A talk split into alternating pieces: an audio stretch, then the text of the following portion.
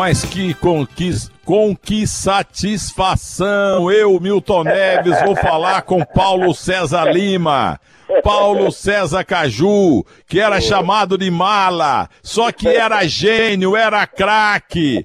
O Neto, o Neto é chamado de mala, jogou muito, mas você jogou mais, Caju.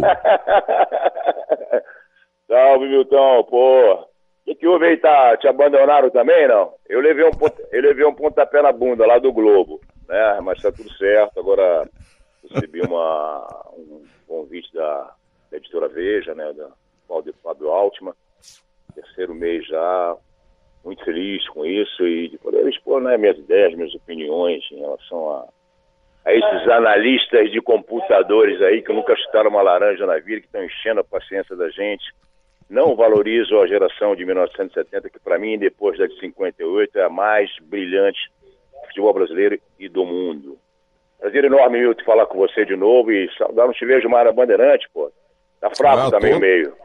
Eu tô às seis da tarde todo domingo, entendeu? Ah. Seis da tarde, hoje vai ser às sete da noite, né? Vamos fazer um hoje da final de 98 entre Corinthians e Corinthians e Cruzeiro às sete da noite. Meu horário é seis. E eu, e eu tenho também o que fim levou no programa, que eu sempre coloco como você era, com teus várias cores de cabelo. E à meia-noite também eu tenho o que fim levou na Band. Temos o Band Esportes. Lembrança que eu tenho a última nossa, quando a TV Manchete, né? Que lembra quando o Alexandre, né? Filho do Carlinhos Nemai, meu grande amigo, que você tocou em São Paulo e eu participei umas duas ou três vezes com você e com o nosso querido Jonas Eduardo América, Edu, um dos maiores pontos de esquerda do mundo. Jonas Eduardo Américo Edu nasceu no mesmo dia que eu.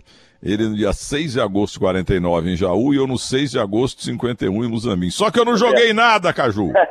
Mas joga. Eu sou, eu sou 16 do 6 também de 49, né? Geminiano.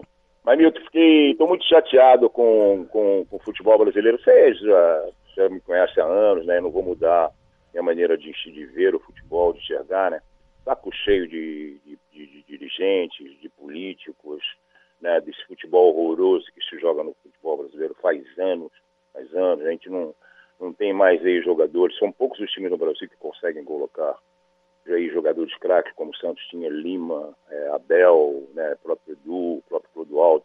Botafogo antes tinha Neca, depois Paraguai, que foi um ponta-direita que jogou com meu pai em 48. Fluminense tinha Tele Santana, Pinheiro, entendeu? No São Paulo não, não posso falar porque não, não tinha muita assim, convivência com o clube, mas eu acompanhava muito Santos, que era um time que jogava sempre no Rio nas finais dos mundiais, né, nos anos 60 e da Libertadores no Maracanã.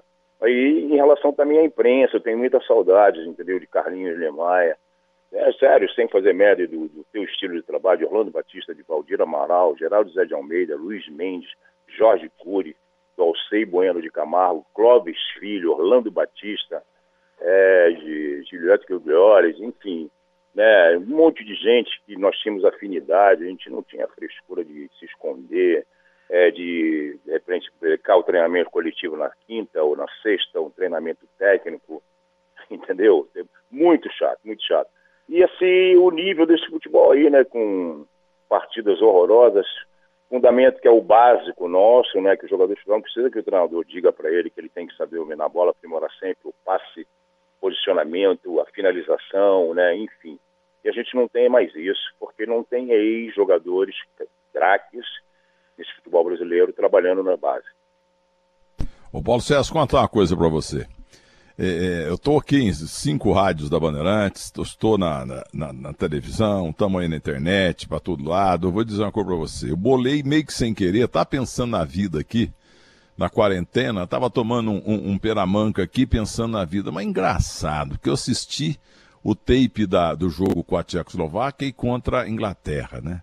E os, os menininhos lá pe, pegando no pé do, Félix, do Félix e elogiando o Banks, grande goleiro, grande defesa. Mas a defesa foi, é, foi impressionante, mas também porque foi o Pelé a cabecear. Se foi um Zé Mané, não ficava tanta essa badalação, mas merecida pro Banks, deixa pra lá. Mas a frase é assim, e você que sempre foi um cara perseguido, porque você sempre foi irreverente e macho, entendeu? Você é, foi, sabe disso que eu vou falar. Nós da imprensa esportiva e o torcedor, nós somos volúveis. Entendeu? Então, quando termina uma grande decisão, ou da seleção, ou de um grande time, sempre nós da imprensa e o torcedor, nós arrumamos um culpado. O culpado foi o bandeirinha, o culpado foi o árbitro, o culpado foi o goleiro, o culpado foi o técnico, o culpado foi o atacante que perdeu um gol contra. Agora o pessoal da Sport TV lá, eles conseguiram algo inédito. Entendeu? Porque sempre teve um culpado pela derrota. Agora eles inventaram um culpado pela vitória. Arrumaram um culpado pela vitória. E o culpado é o Félix. Vá pro inferno! Concordo, concordo. Ah, eu acho que, cara, assim, primeiro, na minha opinião, é falta de visão, falta de conhecer a história do futebol brasileiro. Se você pegar essa geração aí, deve ser um dos seus 30, 30, 25, 30, 40 anos. Quer dizer, nos anos 70 eles não viram nada. Eu nem sei se não, quando eles estão estão dentro da redação das televisões ou dos jornais, se eles foram lá, buscam né, nos livros, ou nos vídeos, ou no tempo, no YouTube, onde queiram, né, para saber. Mas hoje está passando essa semana, esse mês aí, esse coronavírus que o homem lá de cima está né, tá dando uma lição em todos nós no mundo, aí deu para ver, né? Então, o Félix no Brasil e Inglaterra, aquela cabeçada do Francis Lee, depois o rebote, que o cara foi de, um, não é, de uma ignorância impressionante, o inglês, logo em seguida o Carlos Roberto revidou. Depois do, do a, a, reposição de bola do Félix, de uma agilidade impressionante. Depois no jogo, no nosso jogo contra a Itália na final, quando o Clodoaldo Brito o tentou dar um passe de, de, de Charles, ele errou, aí o Bonicinha foi lá, o Brito dividiu com o Félix, o Bonicinha empatou o jogo. Félix fez duas defesas, de dois chutes de fora da área, se não me engano, do Gigi Riva, ela, o campo pesado, aquela bola pesada, Jogo 1 a 1 se a Itália virasse 2 a 1 lógico que o time Brasil tinha capacidade de virar, mas, enfim, ele foi importante em momentos em que a seleção brasileira, não que estivesse jogando mal, mas não estava bem no jogo. Né? E titular absoluto, titular absoluto do Fluminense, da Portuguesa do Esporte. Isso é um. São na minha opinião, são gente desqualificada e desconhecedora da história do futebol brasileiro dos anos 70, que eles não têm. Para eles, o futebol passou a existir de 94 para cá aquela Copa horrorosa, apesar do Brasil ter sido campeão, e 2002 também.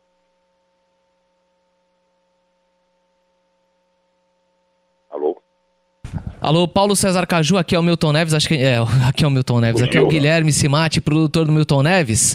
Ô, ô, ô Caju, aquele Oi. jogo da final na Copa de 70 contra a Itália, foi o que você esperava? O Brasil acabou ganhando com um pouco mais de folga, 4 a 1 vitória importante, claro, jogando demais. Você esperava um jogo um pouco mais difícil? Foi um, um jogo um pouco mais fácil? Como é que foi para quem tava dentro de campo, quem tava lá com, com o elenco, Caju? O jogo não foi fácil, não. O primeiro que nós estamos numa cidade ao nível do mar, logicamente que a seleção brasileira estava muito super bem preparada, nós ficamos quase 60 dias em Guanajuato, uma cidade com altitude de 2.000 e pico, 2.600 metros, a cidade do México deve ter mais ou menos isso. E no último, como era a final, né, depois de jogar ao nível do mar, jogos praticamente mediano, nós fomos para a capital na semana do jogo, ou três dias antes. Choveu muito, o né, da, da, a umidade era muito grande, campo pesado, campo escorregadio, campo com lama. E o Brasil não jogou mal, mas não foi uma das melhores exibições da seleção brasileira. Mas mesmo assim, as prioridades do nosso time eram muito grandes. Então, isso que eu acabei de explicar. Quando a Itália empatou numa falha nossa, né, Corró tentou dar um passe de calcanhar e o cara cortou. Félix e Brito saíram, se chocaram e o Bonicinho empatou o jogo. Depois o Félix fez duas defesas excepcionais em chutes de fora da área. Mas o time do Brasil era altamente equilibrado, estava altamente equilibrado, totalmente seguro.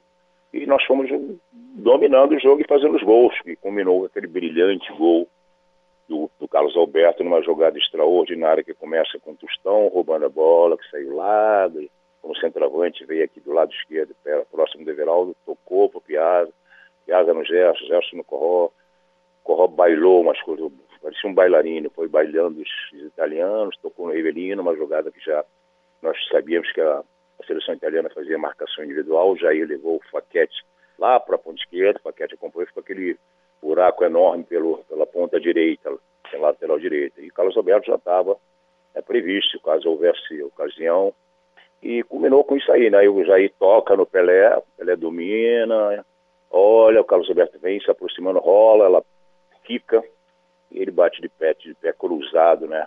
4 a 1 Exibição espetacular. Eu queria dar mais E uma a, coisa. bola, tem um... e a bola ainda picou um pouquinho, né? E pegou Isso, no peito subiu, do pé dele. Maravilhoso, né? Pegou de peito de pé aquele golaço. Mas tudo começou com um tostão. O Brasil ganhando 3x1. É, o Tostão tomou a bola do Domenghini lá na lateral esquerda. E depois que o Carlos Alberto chutou, ele tava lá para acabar de matar, ele chutou para a rede do Albertose. viu? Impressionante. Agora, o Paulo César, eu vou falar uma coisa você que talvez você não acompanhe tanto, você tá aí no Rio, mas eu sou muito amigo da Pati Venerando, da família toda, entendeu? Do, do Félix. E eu que dei a morte dele numa segunda pela manhã, e o Ricardo Boechat morreu, e chorou também comigo, porque temos até a gravação aí. É, e- e ele me falava, ele me chamava de Milton. Milton, escutei de novo um menino lá do canal tal, um menino lá da rádio tal, dizendo o seguinte: o Brasil ganhou a Copa de 70 apesar do Félix. Mas é uma sacanagem, porque o Barbosa, o Barbosa foi crucificado porque não ganhou a Copa de 50. E eles estão me crucificando porque ganhei a Copa de 70. Vá pro inferno! Não, não, não, não, não, não, não, não, esses caras da imprensa da tua, você fazia isso? Tem mania de fazer, não? Em relação aos jogadores de futebol, não? Faço, faço. Então, eu, ah, quando eu morava em São Paulo, você sabe que eu fui casado com a irmã do Afonsinho, né? Durante muitos anos. Nem, nem eu, nem Aliás, eu em entrevistei o. Afonsinho outro dia, ele mora É. aí numa ilha, no Rio, e ele Isso, ama você. Paquetá, Paquetá. Então, e aí eu fiz há uns dois anos atrás pro Jornal da Tarde, aí fui escalando, né, os malas pesadas aí que nunca estalam laranja na vida.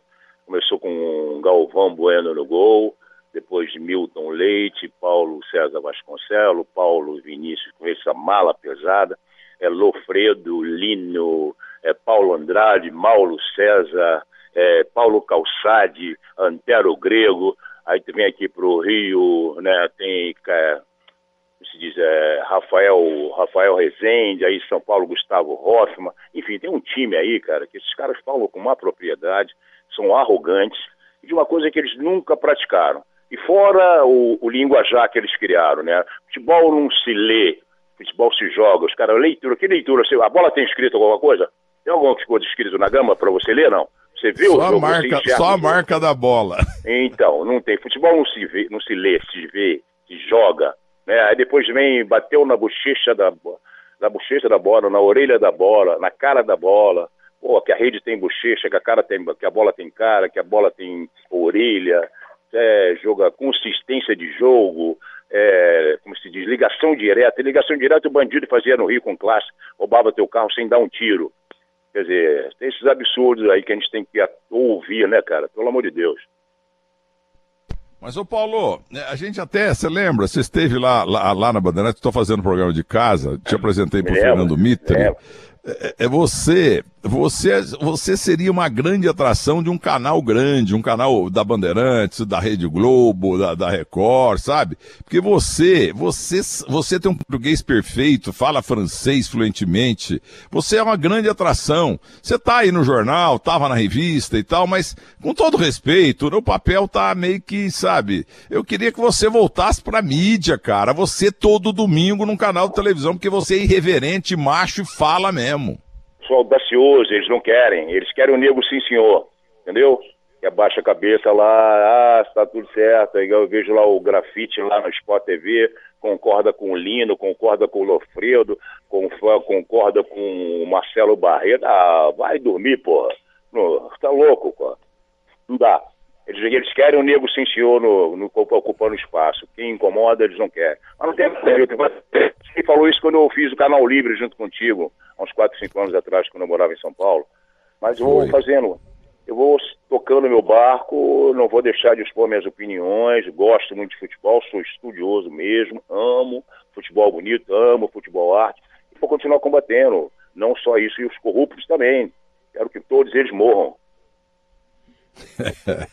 Agora, uma grande injustiça aconteceu na tua vida. Copa de 74. Eu tô falando aqui É. porque o Brasil, a, a torcida e a crônica sempre elege um culpado. E aí o culpado Brasil fez. O Brasil foi Copa, fez a Copa de 74, ficamos em quarto lugar. Nosso time não era lá essas coisas. Entendo que o Pelé pipocou para manter a coroa dele intacta, ele devia ter jogado, ele estava inteiro. Depois, no épico super, super, técnico da Band, ele falou pela primeira vez que não jogou é, em represália à, à junta militar que governava o Brasil, aquele negócio todo. Então ele devia ter feito isso em 70, mas tudo bem, ele fez falta lá em 70. Aí o Brasil jogou e não ganhou a Copa. Aí, quarto lugar, o Filipão tomou 7 a 1 Tomou 7 a 1 e, entre aspas, tá ficando por isso mesmo. Posso acrescentar Você... mais uma coisinha aí, sem te cortar? Pode. Pode. Foi 7 a 1 não foi 10 a 1 Nós tomamos 3 da Holanda também, ainda perdemos a medalha. Isso, 10 a 1 uma vergonha. 10 uma vergonha. Entendeu? Então ficamos em quarto lugar. aí, em seguida. Aí em seguida, eu tenho um vídeo que eu recebi, tá aí nos no meus portais, tá aí, só agora não consigo achar aqui nesse momento. Você e o Jairzinho, grande Jairzinho, veio, veio muito à televisão comigo aqui também, ah, foram se apresentar lá na França, no, no, no, no Olympique. no Olympique de Marseille. E o Cláudio Coutinho estava lá também. Bem, e aí a imprensa toda tá aprovado, porque o, o, o, papo era Jairzinho e Paulo César tiraram o pé porque estavam vendidos para França. Hoje acaba a Copa do Mundo, cada um vai para um país e vocês dois foram recebidos lá do, je, do jeito não, mais ainda de forma é, é, acalorada, desesperada, emocionante. O povo francês recebeu você e o Jairzinho 70 74 pós-Copa, mais ainda, em relação, mais entusiasmado ainda do que o povo francês em Paris recebeu o Neymar. É um negócio impressionante. Essa, essa imagem, eu preciso achar, Guilherme Simati, para botar na televisão. A chegada do Paulo César e a chegada do Jairzinho lá no Olympique de Marseille foi uma coisa maravilhosa. Teve mais gente que na chegada do, do, do nosso glorioso Neymar. Aquilo foi demais. E aqui no Brasil, perdemos a Copa porque eles, eles venderam. O Jairzinho e o Paulo César venderam o jogo, tiraram a canela e, e, e, já estavam vendidos, tiraram a canela. Você acha que o jogador em final de Copa do Mundo vai tirar a canela, Paulo César? Existe, Milton. Primeiro é que meu estilo, meu estilo de jogo não era o estilo trombador, meu estilo era um estilo clássico, estilo, estilo limpo, futebol puro, não era trombador. Enfim, e segundo, em relação ao Olympique de Marseille, a França não estava na Copa do Mundo de, de 74, quer dizer, então não tem relação nenhuma não tinha amizade nem afinidade nada com a França em 74. Eu recebi uma proposta três meses antes, duas propostas na uma do Paulo de Marseille, que já era da primeira divisão, e o Paris Saint-Germain, que tinha acabado de subir em 74, tendo Just Fontaine como treinador. Maior artilheiro de todas as Copas do Mundo numa só edição em 58. Enfim, e em relação a mim, Jair, nós tínhamos um ambiente ruim, sabe? Houve o Avalanche ganhou a, Azulinha foi eleito em 74, na véspera de começar a Copa do Mundo. Nós dissemos da Floresta Negra até Frankfurt. Ele foi eleito com seis votos dos países africanos, derrubou o ditador Stanley House, o inglês. E aí, logicamente, o Brasil, se ganhasse a Copa da Alemanha, seria tetracampeão. Imagine ganhar um tetracampeonato dentro da, da Europa. Enfim, nós estávamos partidados em Gelsenkirchen, ganhamos da Alemanha Oriental por 1 a 0, depois ganhamos da Alemanha Ocidental por o Rio time do Brasil jogando numa temperatura maravilhosa. A FIFA nos transferiu para Dortmund, região fria, campo pesado. Isso apareceu, mas afeta. Aí o time holandês nesse dia deu muita porrada no time da gente, mas mesmo assim eu tive a chance no segundo tempo, estava 0 a 0 faltando 20 minutos, de fazer o gol, já aí depois teve outra, e nós não conseguimos finalizar bem os deles, e eles conseguiram.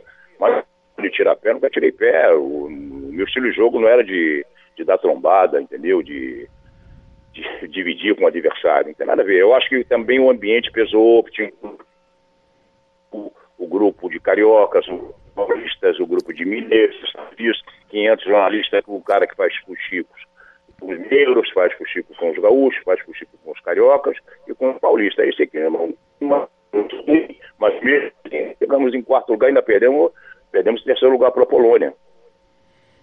Foi, foi aquele gol do Lato. Agora escuta, é, a verdade é que o, o, o, Jairzinho, teu grande amigo, esteve no show do esporte ao vivo na Band comigo e na Rádio Bandeirantes. Nossa, conversei com ele muito, muitas vezes. Ele fala que aquele gol que você perdeu, que na verdade você não perdeu.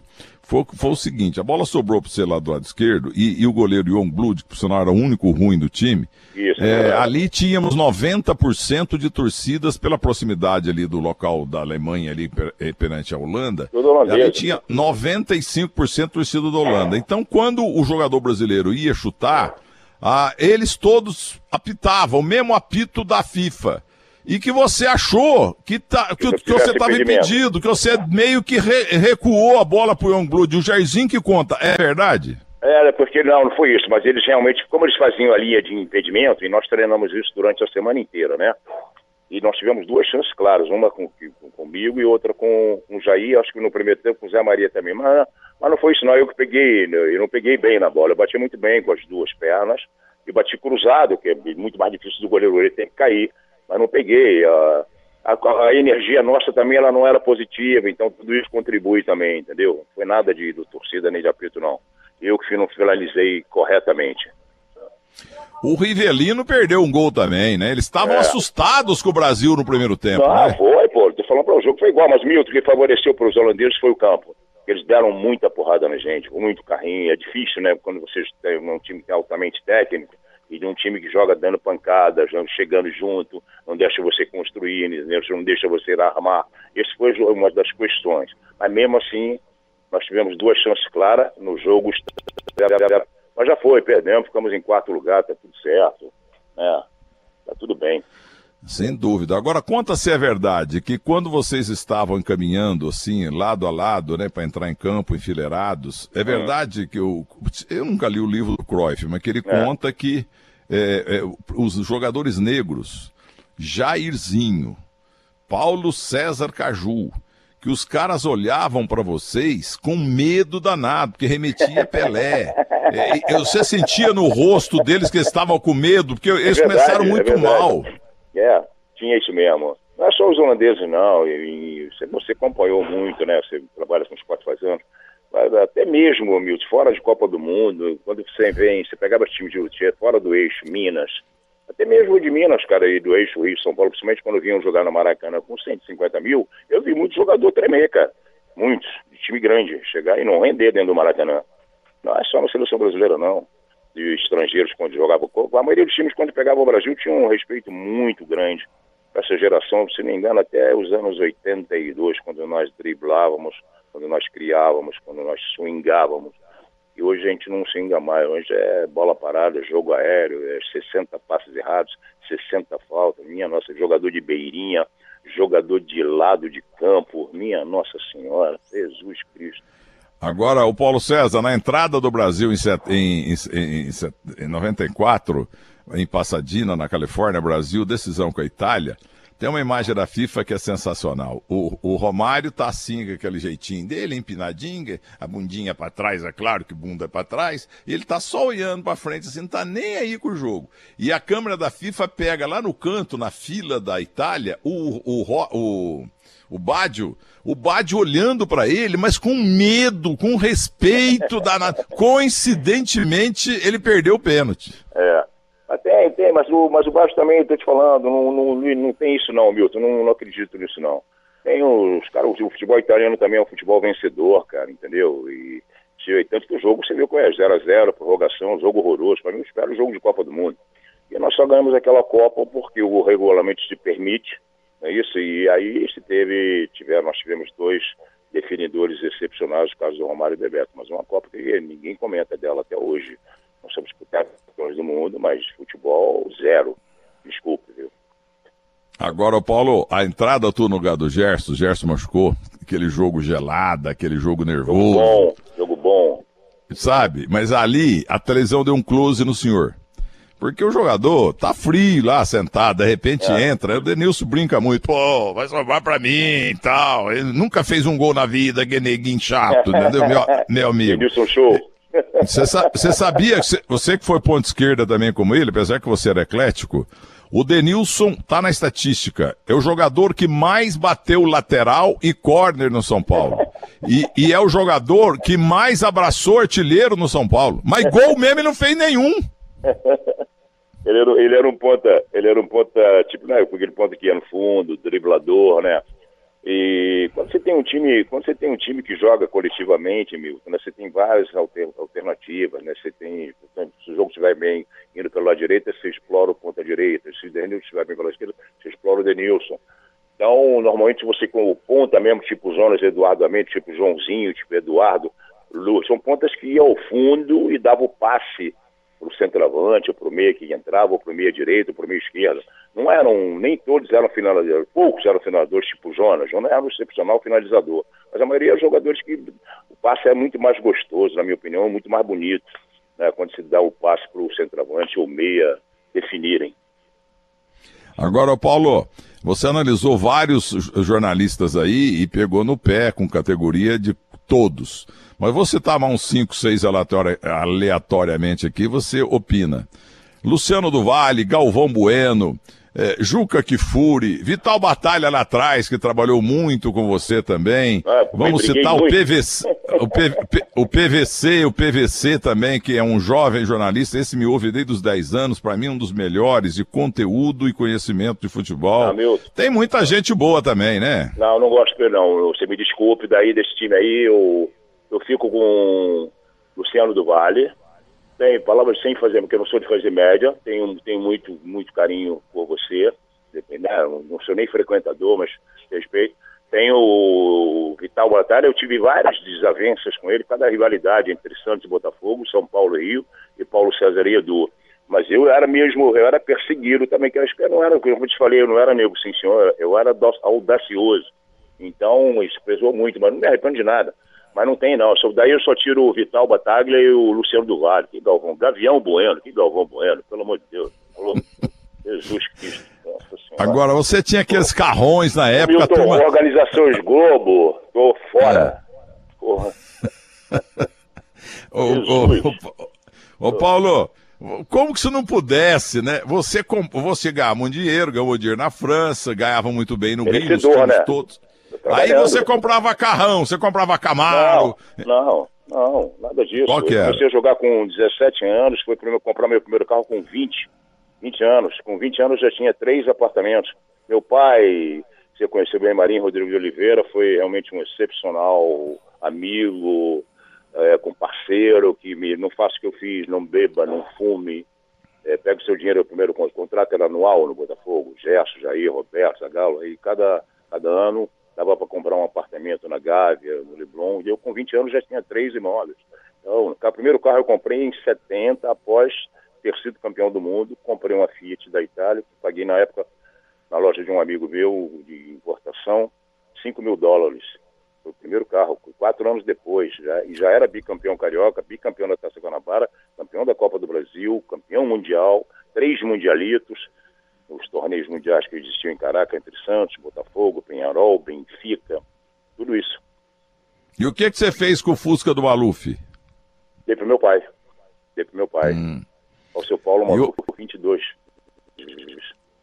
saíram na placar, nos grandes jornais, você com carrão. Aí, aí fica aquela patrulha, chama-se racismo. Olha que metido, olha que metido, olha aí, ó. Olha o carro dele, olha aí, como que você não pudesse?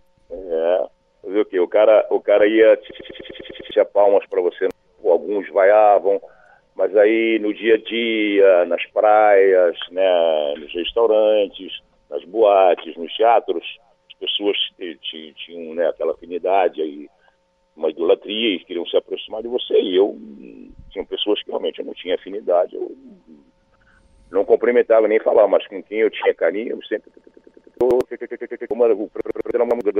não me importava. Eu ia, poxa, não devo nada a ninguém, por que, que eu não posso viver? E fui embora.